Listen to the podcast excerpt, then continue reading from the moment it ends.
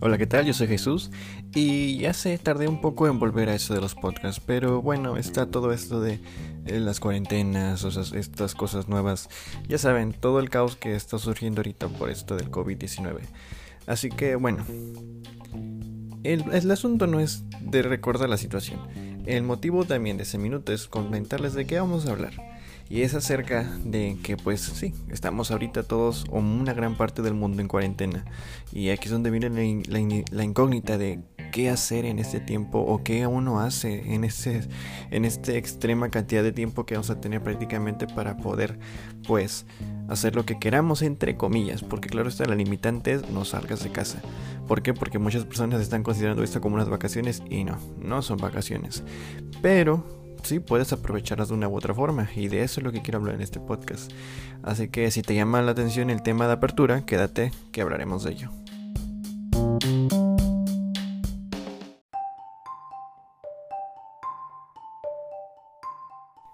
Y vale, esto pues mm, pues comenzó siendo algo que no imaginábamos que llegaría a todos lados.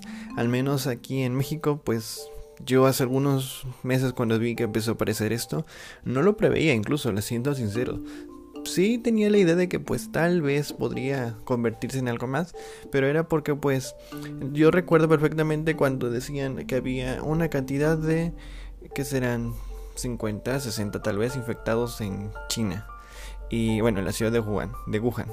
Y yo era así como que, oh vaya, es algo que está empezando a conmocionar. Escucho que hay muchas cosas ahí en, internet, pero tampoco era como que un, un, un caos en todas las redes sociales de, hey, está pasando esto, ¿ok?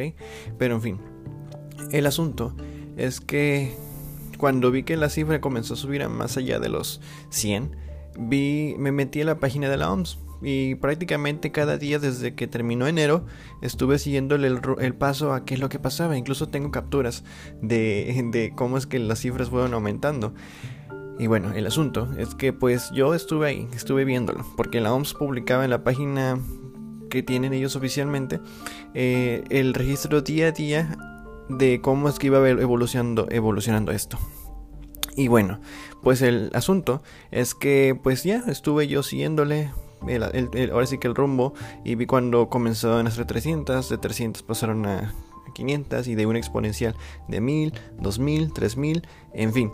El asunto es que la página de la OMS, yo bien recuerdo eso, incluso tengo una captura del último, dejó de dar pues datos o dejó de, registrar eso cuando la cantidad ascendió en China a 20.000 y dejó de ser una situación a nivel nación de en China, sino que se volvió algo ya a nivel mundial, entre comillas, porque si bien ya había casos en algunos puntos, pues no era como que, digámoslo así, eh, el la crisis al, punto de que, wow, ya, ya va a haber algo aquí en otros lados. O sea, simplemente teníamos la idea de que, oh, vaya, ya se extendió, ya hay casos en otros lugares, pero bueno, no están tan cerca.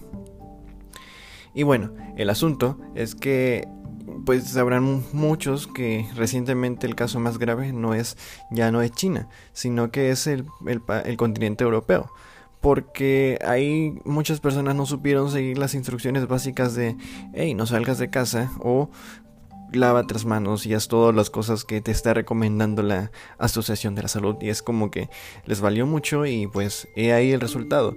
Este se les ocurrió la situación de que bueno, no se les ocurrió, pero comenzó a suceder que los, que los casos de infección empezaron a crecer exponencialmente de una forma tan abrupta que, incluso superó a los casos en, crecimiento que, pasó a los que tuvo China. A día de hoy China es un país controlado, entre comillas. ¿Por qué? Porque ya no han registrado desde hace dos días, a partir de hoy, no, a partir de hace, sí, no, creo que son tres días, a partir de hace poco, de que ya no registraron ningún caso de contagio nuevo lo cual es pues muy optimista. En cierta forma las personas que, que, estaban infectadas actualmente pues no tienen absolutamente nada, entre comillas, están como quedadas de alta y, y bueno, la situación es que ya hay casos sanos, ya hay casos de personas que están recuperándose, ya hay situaciones de contagio mucho menos frecuentes, incluso la tasa actual se supone que es de cero. Pero bueno, el, el ahorita el, el punto de enfoque es realmente pues eh, el continente europeo y a día de hoy ya hay casos en el continente americano. incluso Oceanía y todos los demás continentes ya tienen casos, pero eh, los casos más críticos son los que hay en el, en el, continente europeo y recientemente puede convertirse también en un punto crítico nuestro, pues ya saben, nuestro continente, el continente americano. Porque hay países que no están siguiendo las condiciones mínimas y que no están preparados para una catástrofe de este tipo, aunque digan que sí. Y aquí es donde vengo a señalarme a incluso a mi propio país, México. No estás preparado, y mucho menos con la persona que está a cargo. Pero bueno, no venimos a hablar directamente de eso. Eso fue como otra segunda introducción, para ponernos al tanto un poco de lo que está pasando. Pero en fin, el asunto es que, pues, al menos hace una semana y cachito, yo comencé mi cuarentena, o sea, mi propia cuarentena, digámoslo así, por iniciativa. actualmente les digo, en México no ha sido obligatorio, al menos no en todos los estados. Y yo, por ejemplo, aquí tuve la iniciativa de decir, oye, si ya están dando las libertades de dejar de ir a acudir a universidad, acudir a escuelas y así, mejor me quedo en casa. ¿Por qué? Porque, pues al menos yo para llegar a mi escuela tengo que moverme un poco más de lo que muchos otros se mueven y no me es tan conveniente estar acomodado entre un grupo de personas que, con las que siempre tengo que viajar en algún instante. O sea, no me conviene estar junto de mucha gente. Y además, pues yo también pensé, dije, mejor me quedo en casa. Tengo más cosas que hacer aquí. Este, los profesores ya dieron la iniciativa de que ah, se pueden quedar en casa, así que bueno, yo llevo una cuarentena incluso de unos que serán una semana más de lo que acaba de empezar hace poco, que es una cuarentena preventiva, entre comillas, porque Rigo, al menos en México, no es obligatorio. O no lo han impuesto como una normativa obligatoria. Tal vez dentro de una semana ya lo sea. Por ahora, no, se preocupen. No hay, una, no hay una, una, cuarentena obligatoria. Sin embargo, si eres consciente y tienes tantitas gotitas de madre, quédate en casa y evita contagiar no solamente a ti, sino a las demás personas que viven contigo. Porque es el mayor problema al fin y al cabo. No es tanto que tú te enfermes, porque pues al fin y al cabo depende. Si tú no tienes ninguna enfermedad crónica, no tienes ningún padecimiento de respiratorio o algo así, no te preocupes, tú no te vas a, pasarla mal. En cambio, si tú tienes familiares mayores en casa o alguna persona con padecimientos crónicos, ahí sí, piensa en ellos antes de, de pues, no sé, de salir y, comenzar a hacer este tipo de cosas, de extender más eh, este tipo de contagio. Que al final, siendo sinceros, la enfermedad tiene una gravedad, bueno, bueno un poco grave en sus últimos, lógicamente, sus últimos días de, evolución, pero en principio no es eh, tan mortal, entre comillas. Digo entre comillas porque pues sí, tiene un grado de fatalidad, incluso no es una muerte bonita, pero bueno, creo que ninguna muerte es bonita. Mm, o bueno, creo que podría, pero bueno, el asunto es que, eh, pues, en cierta forma, se puede recuperar una persona, pero también depende mucho de los, bueno, de los departamentos de salud que haya en tu ciudad, tanto como tu ciudad como en tu nación. No solamente es de, ah, mira, si me puedo curar, pues me curo. No, no, no, no, no. El problema más grande de esta enfermedad es que si llega a haber una gran cantidad de contagios y algunos de ellos se vuelven casos críticos, la capacidad de tratar esos casos en el país es muy baja. ¿Por qué? Porque no tenemos la cantidad de camas, la cantidad de habitaciones, la cantidad de médicos para poder tratar e incluso la cantidad de, medicamentos para tratarlo. ¿Y qué es lo que ocurriría? El peor escenario de todos, que es saturar el sistema de salud saturar el sistema de salud prácticamente es un nos vamos a pique. O sea, no hay forma de tratar a todos y es ahí donde empieza a ocurrir lo que ocurrió en otros países. Empiezan a morir personas. ¿Por qué? Porque hay que recordar que, lógicamente, preparado para esto no significa que, oh, mira, va a haber una situación nueva. Entonces significa que los hospitales en toda mi nación se van a vaciar y van a estar disponibles para todo. No. Recuerda que si bien ahorita hay una pandemia, ya hay personas que están hospitalizadas por otros motivos enfermedades crónicas, algún accidente que no puedes evitar al fin y al cabo. Y esas camas en cierta forma ya están ocupadas. Al menos en México el sistema de salud sabrán que el sistema de salud gratuito que pertenece al sector de IMSS, Seguro Social, eh, ¿sabes cuánto tienes que esperar para poder recibir una consulta gratuita? Y luego hay que saber si es que te van a dar o no medicamentos. Ese es el otro problema. Es este, pues creo que al menos yo considero que por eso es que es el como que tendrías que tener un poco más de consideración en quedarte en casa para evitar contagiarte y evitar contagiar a los tuyos, porque pues al fin y al cabo ese es el foco principal, ¿ok? Así que bueno, ya... Y creo otra cosa. Otros países de Latinoamérica están tomando medidas incluso más rigurosas. Argentina, por ejemplo, ya tomó una iniciativa que es poner en cuarentena a la nación completa y una cuarentena obligatoria. Nada de que cuarentena opcional, no, cuarentena obligatoria. ¿Por qué? Porque ya vieron cómo están sufriendo los demás países. Incluso uno de los países que actualmente tienen una inflación muy grande, pero que está tomando unas medidas incluso mejores que otros países. Venezuela, por ejemplo, ha habilitado cabinas para desinfectar a personas en la calle. O sea, Tú vas por la calle, imaginemos el escenario, tú vas por la calle, vas a hacer alguna acción o algo así, vas por una cabina, te checan la temperatura y todo, te desinfectan, te ponen gel antibacterial, etc. Te voy a decir que te esterilizan lo más posible para que tú puedas pasar por una calle. Y de preferencia, a todas las personas de esa ciudad se les está ordenando quedarse en casa. O sea, están tomando medidas incluso mejores que otros países. Y bueno, el asunto se cierran fronteras, se cierran ciertas cosas y ya, hasta ahí dejemos la situación. Lo que está sucediendo ahorita es, pues, hay ciudades de cuarentena obligatoria, ciudades de cuarentena opcional, que la verdad en este instante nada debería ser opcional, todo debería ser obligatorio. ¿Por qué? Porque es por el bien de todos los que nos rodean.